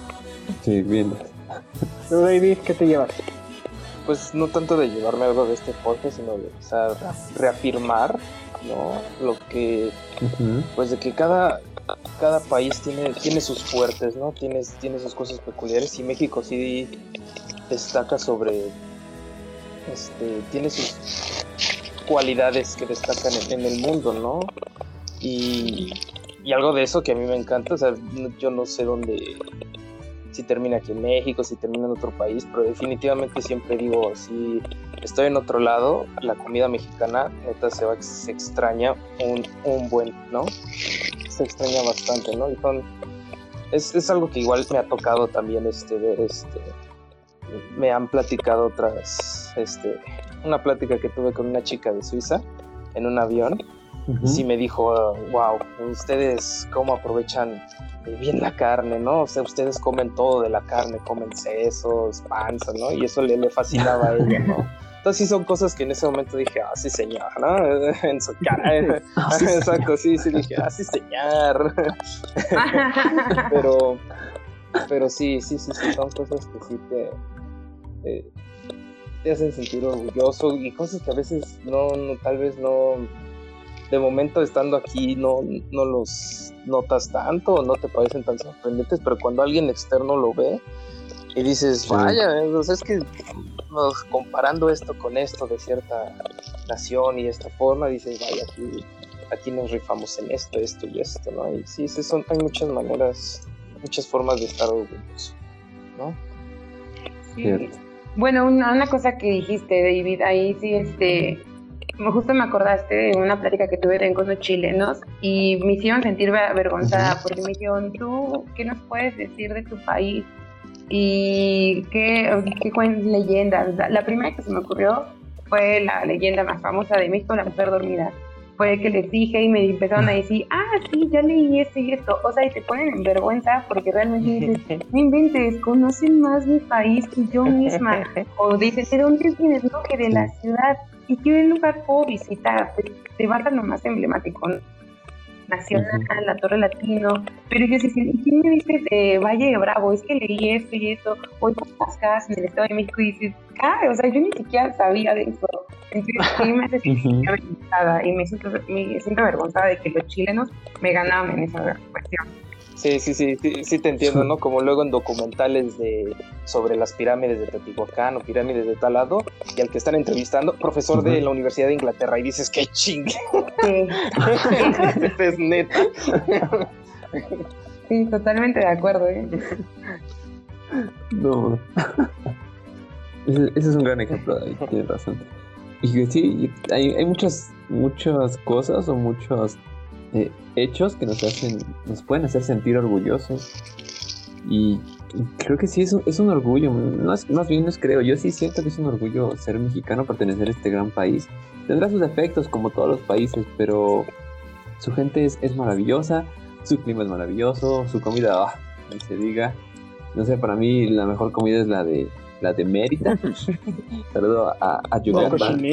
No, la, cochinita es, ah, es deliciosa. Todo lo que se puede hacer con la cochinita es, es, es tan práctico. Entonces, para mí se me hace la, la mejor comida de, de México. Eso sí, no, jamás voy a dejar los tacos al pastor, pero, pero sí, la comida de allá. Entonces, sí, hay muchísimas cosas para, para poder sentirnos orgullosos. Y, y pues, con respecto al- a toda la historia que tenemos, sí, hay muchas discrepancias, pero la historia de México es muy bonita. Ha estado en problemas eh, de pues que no sabían qué gobierno tener o si hicieron este si ser imperio o ser monarquía o ser eh, república. Pero pues a lo largo del tiempo pues hemos tratado de, de tener ahí más o menos una buena organización. Digo hay discrepancias somos un país joven comparado con países europeos pero no no estamos tan lejos de ser una potencia mundial. No. solo es cuestión como de pues de creernos y de echarle ganitas no sé. Sí creer, creer en de un mexicano a otro mexicano hay que creer entre nosotros. Bien lo dijo Chas o, o bien lo han dicho todos todos nosotros que pues entre mexicanos nos apoyamos no solo en los momentos de crisis sino en cualquier momento todo el tiempo. Y pues ya. Viva México cabrones. Así es, esperamos que con esto hayan tenido una muy bonita preparación para su pozole de moronga. Este, y bueno, recuerden, recuerden no dar el grito hoy porque es mañana, hoy es cumpleaños de Porfi, entonces mejor Es por abran- háganle un pastelito al querido Porfi, por favor. Pero bueno, muy bonitas, muy bonitas Ajá. conclusiones. Creo que, creo que sí todos estamos de acuerdo en eso. Y vámonos con lo siguiente. Las frases de Radaman. Y esta semana en las frases de Radamantis, ¿qué nos tienes, Rada? Eh, Claro que sí, esta semana les traigo su frase favorita, su sección favorita más bien. Eh, Esta frase eh, fue dicha por un capitán de la independencia, aunque estuvo durante este movimiento, que fue el capitán Ignacio Allende, es, como ya les mencioné, uno de los principales conspiradores de Querétaro. Y la frase va de esta manera, paren oreja. Sin importar el tamaño de la ciudad o pueblo en donde nacen los hombres o las mujeres, ellos son finalmente del tamaño de su obra, del tamaño de su voluntad de engrandecer y enriquecer a sus hermanos. Ay, Rada, cada vez traes frases más profundas. Ya deberíamos hacer un podcast de puras frases tuyas. Sí, le echo ganita, le echo ganita. No, está bien, o sea, e- esto viene de épocas obviamente donde se estaba independizando México, la frase obviamente, entonces Sí, va un poquito de acuerdo al tema. Este, pero sí, creo que va, va otra vez en lo mismo. Tratemos de vernos más entre nosotros, tratemos de hacer las cosas. entre nosotros. Bueno, vernos ahorita no, obviamente, pero sí tratemos de hacer las cosas entre nosotros mismos como mexicanos. Creo que nos va a ir mucho, mucho mejor. Sí, mira, yo creo que esta frase habla más que de pertenecer a una nación, es más bien pertenecer a una a la humanidad. O sea, no importa el lugar en el que tú estés, sin embargo, lo que va a hablar por ti no va a ser el país el que, por el que- del que vienes, sino las acciones con las que tú te presentas. Ah, perfecto, entonces olvida lo que dije, gracias.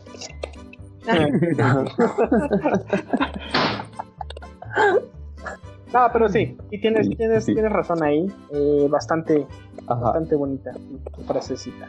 Pero bueno, Digo, esa es la interpretación, la interpretación que yo le doy. Ay, sí, quien quien la suya, que yo no le voy a dar la interpretación que le dio Rada. ¿Por qué? Porque no quiero.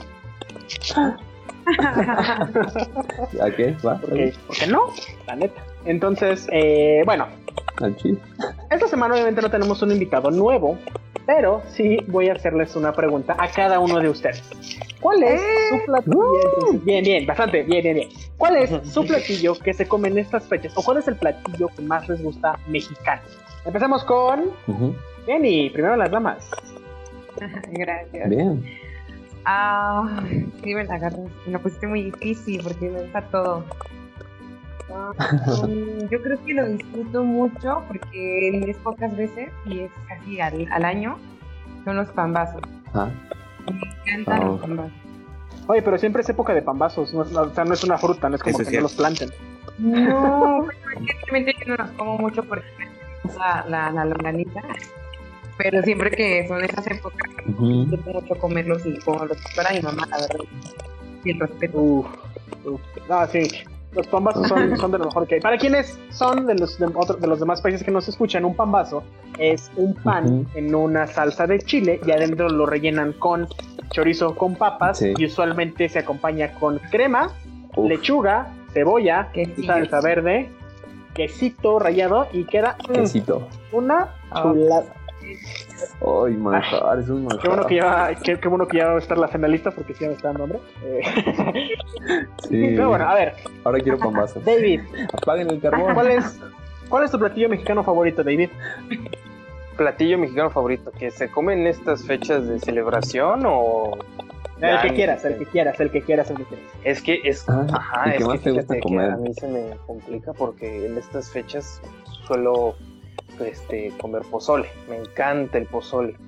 Pero sí, eh, por arriba del pozole, vamos, de muchos platillos mexicanos, la cochinita pibil no le puedo decir que no. A eso sí. Nunca he comido cochinita pibil en 15 de, sep- de septiembre. Ahorita que lo pienso, debería. Pero sí, sí, sí, es, es algo que Sí. me vuelve loco la cochinita pibil. Ok, bien, Ah, sí. bastante. La bastante bueno. A mí, a mí me encanta la cochinita, sobre todo en tortas. Uf. Para quienes no lo sepan, la cochinita pibil es un platillo que se hace con cerdo. Usualmente es el, eh, la, la falda, creo, o el lomo, no me acuerdo de los dos. Pero es una carne muy suave. Se hace en olla express, Ujú. se envuelve en hojas de plátano y se hace con una salsa de con un adobo de achiote y muchísimos chiles. Hashtag México. Eh, y obviamente se, se deja, ya después cuando sale, ah, espérate, todavía no llegó a la bandera. Cuando sale de ahí, se deshebra y se hace, parece pollo, así como todo deshebrado, y queda muy suave. Se acompaña en tacos, en tortas, y se hace con una salsa de cebolla morada, bien picada con vinagre y chile habanero. El chile Ay, súper, súper picoso. Entonces también es una delicia y viene de Yucatán, como ya nos estaba comentando Rada. Jesus, Sí. ¿cuál es tu platillo mexicano favorito? Es que está, está difícil. Uf, yo creo un, un guarache así con bistec Ah, y queso No. y salsa. y- uf, pero igual, o sea, muy, muy parecido que David. No creo que en algún en alguna celebración de 15, 16 de septiembre, que ya me regresó la, la duda otra vez, es, yo, yo no creo que, que en una fiesta patria haya comido guarachito o un sope incluso. O sea, sí, sí hacen de que combo en casa pozole y algo más, ¿no? pozole y tinga o pozole y pata, pozole y algo más, pero no me ha tocado Sí. neta. Ay, qué rico los guarachitos. Sí. Otra vez, para quien no conozca los guaraches, el guarache es la masa de maíz que se cose, no se, no se fríe, se dora en un comal para que quede caliente. Entonces, hay unos que también les ponen poquita grasa para que se doren y normalmente lo acompañan con, eh, puede Ujú. ser carne, frijoles, nopales, este, chorizo, también se le pone queso rallado y su salsita deliciosa. Entonces, Ajá. también es un platillo. No sé por qué le dicen guarache, me imagino que porque tiene la forma de un guarache. Y a los que vengan, si, si algún día se animan a venir a la Ciudad de México, los que no son de aquí, si van al mercado de Jamaica, ahí venden unos guaraches gigantes, deliciosos y muy baratos. Entonces, ahí, Unas ahí quesadillotas. los, los machetes. Sí, sí, sí. Rada, ¿cuál es Los tu machetes. platillo mexicano favorito? Híjole, estoy entre dos. Tengo, un- tengo ahí un, una disyuntiva. Estoy Los hot entre dogs y las el hamburguesas. pozole, el clásico pozole. Ajá, no, la pizza con, pi- Con piña. con, con mermelada y con piña. Sí. No, estoy entre el pozole y el chile en nogada. No, Uy, los chiles no sé. nogada. creo que las, me quedo con las dos, no me importa en verdad. El pozole es más Yo común que la eso. gente lo conozca. La- para quien no conozca los chiles en Sí. nogada, el chile en nogada es un chile relleno, normalmente es chile poblano, es el que es más grande y se puede rellenar, Ajá. se rellena, Chilote. se rellena con una mezcla de carne molida, hay gente que le pone manzana, nuez, nuez, este, piñones, canela, Arándano, para que sepa un poco dulce. y arriba se le pone una, no es una, bueno, sí es una salsa técnicamente, pero no es una salsa picante, es una salsa dulce, Una es una crema. crema. exacto, de piñón, hay gente que le pone piloncillo, la, le- le- la lechera, este, más cosas dulces, y arriba se decora con granada roja, entonces es un platillo muy mexicano porque tienes el verde, blanco y rojo, sabe delicioso, y este. Y sí, qué rico. Qué rico. Sí, lo es, no, esa combinación de picante, dulce, Salado por la carne. salado, hoy no. De, de lo mejor. Sí, todo está delicioso, ¿no? Sí. Ahora se me antojó. Y bueno, eh, yo nada más voy a comentar el mío porque es delicioso. No sé si sea mexicano directamente, quiero pensar que sí, porque tiene Ajá. chile. Pero mi platillo mexicano favorito es la tinga de pollo. A mí me encanta la Ah, tinga de pollo. Mi novia y yo podemos acabarnos toda una olla de tinga de pollo completa en tostaditas. No sé si esto existe en los demás países, otra vez voy a explicarles. La tinga de pollo es pechuga de pollo normalmente que se cose, se deshace, el pollito se desmenuza y se cose con cebolla, jitomate, chile chipotle y sal. Y para que agarre un poquito más de sabor le echan del caldito el pollito. Entonces, cuando se va secando, obviamente queda delicioso y te haces tus tostaditas con crema, tinga, queso, salsa y vámonos. Es un platillo muy, es- creo que es de los más sencillos de la gastronomía mexicana, pero es de los más, más deliciosos. Ojo, la de pollo, la de res no me encanta, pero la de pollo se me hace la mejor sí. Como lo acabamos de demostrar, son, los gustos son demasiado variados, hay muchísimas cosas. Y creo que todos podemos estar de acuerdo de en el lugar que te pares en México, puedes comer bien. ¿cierto? Sí. Sí. Eh, sí. Sí. Digo, no, o sea, si, si te vas al Sí. norte, tienes carne. Tienes, este, un poquito más abajo, tienes las tortas ahogadas. Un poquito más abajo, Tortas este, ya tienes en el centro. Y, y en todos lados hay tacos, ¿eh? No crean que no hay tacos en el norte de México. en todos lados hay tacos. Pero ya te vas. los tacos de asada. ¿Los qué? Los tacos de asada. Ah, sí, los Tacos tacos, de asada asada. son, son deliciosos. Oh, en los mariscos Sí. también. Bueno, ya, ya, ya, no hablamos de comida porque solo está empeorando el hambre, entonces ya, ya dejemos de ahí con la comida. Pero bueno, esta fue la pregunta del día para nuestros invitados y para nosotros, que usualmente no contestamos preguntas ni Radam ni yo, pero bueno, ahí está, ya saben cuáles son No. nuestros platillos No. favoritos. Investíguenlo, la verdad no es difícil de hacer la comida mexicana, pero si algo que requiere es Ay, no, sí, sí. cariño Ajá. por la cocina. Si no te gusta, nunca vas a poder Amor. hacer tacos, nunca vas a poder hacer tortillas, nada. Solo necesitas pasión por la cocina y que te guste el chile. Que pica. Entonces, Sí. eh, Chile que no pica no sí, chile chile. que ¿no? Sí. Eh, pero bueno, entonces creo que estamos terminando nuestro episodio especial. Ya no sé cuánto va a durar, Ajá. pero esperamos que se hayan llevado algo interesante tanto de la historia como de cosas de las que nos podemos sentir orgullosos. Obviamente estos temas también dan para mucho más como el de la semana pasada, pero la idea es que les demos eh, información que tal vez no conocen. Ustedes díganos en las redes de Instagram cuál es su platillo favorito, cuál es el invento que ustedes consideran el más importante, cuál es, quién creen que era Miguel Hidalgo, si creen que era belga, si creen que era alemán, si creen que era el primo de tal, si era Nicolas Cage. Que era Nicolas Ajá, Cage. entonces, pónganos ahí en las redes sociales. Y, y bueno, Jesus, ¿quieres compartirnos tus redes sociales? Las de Tequila Machine. Sí, sí, sí, por favor, escuchen al Tequila Machine. Tequila es con K. En Instagram, en Facebook y, y estamos en todas las plataformas, YouTube, Spotify, donde quieran escuchar Sí. el nuestro primer material, SP. Y eh, pues estén Ujú. saltando porque muy pronto viene, viene nueva música. Entonces, para que no- Exclusiva para el Ágora. En exclusiva para el Ágora, eso, eso queda, eh, ya implícito Sí. pero no despeguen la oreja. Y consuman lo local. Sí. Sí, Bien. consuman lo local. Kenny, Dave, algo que nos quieran dejar para cerrar. Em, pues igual consumir local, creo que también hace falta apoyo en, en, en- en muchos, muchos aspectos de- del trabajo mexicano, ¿no? También algo, algo que difiero es un poquito de, o sea, de- hay cosas, productos mexicanos que digo, híjole, falta de plano trabajo y no me dan ganas de, de- contribuir a esto porque es muy malo. Películas mexicanas, ¿no? Este, pero... Omar Chaparro. Gracias, Omar ¿no? Chaparro. Sí, exacto. Exacto. Pero sí, muchas, hay, hay muchas personas aquí en México en el área de la ciencia, robótica, ¿no? Que, que, que hacen trabajos espléndidos y, y sí hace, hace mucha falta, ¿no? Que, Sí. que se les apoye el doble. Co- correcto. sí. Eh, De hecho, si se dieron cuenta, muchas cosas de las que platiqué hace rato tienen que ver con conciencia, ¿no? Lo de la píldora anticonceptiva, lo de la televisión, lo de las plantas. Entonces, apoyemos la ciencia mexicana, es demasiado buena. Apoyemos Sí. el nopal con el Está polio. chida. Sí, sí. Está chido. Sí, es ciencia y bien artes, yo creo.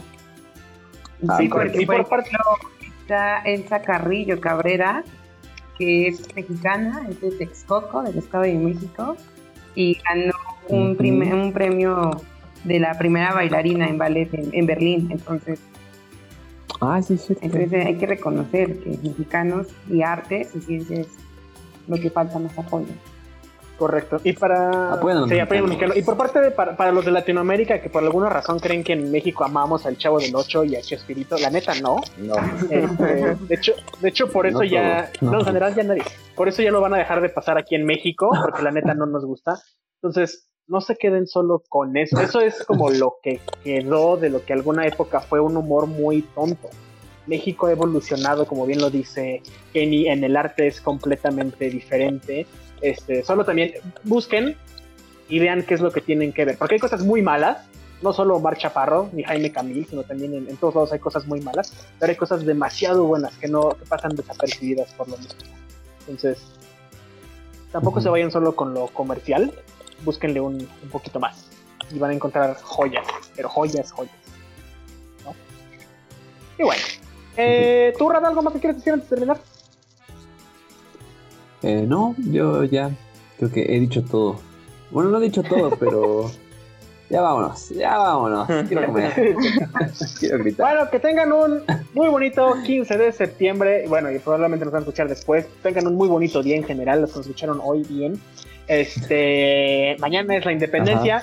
Disfruten el grito. No salgan de sus casas, por favor. Por favor. No. Y bueno, esto fue el Ágora. Nos despedimos de ustedes. Ya saben dónde seguirnos, el Ágora-podcast en Twitter y en Instagram. Ahí nos mensajeamos Instagram. y denos sus recomendaciones de qué les gustaría que hablemos. Que tengan muy bonito día, tarde o noche. Hasta luego. Bye.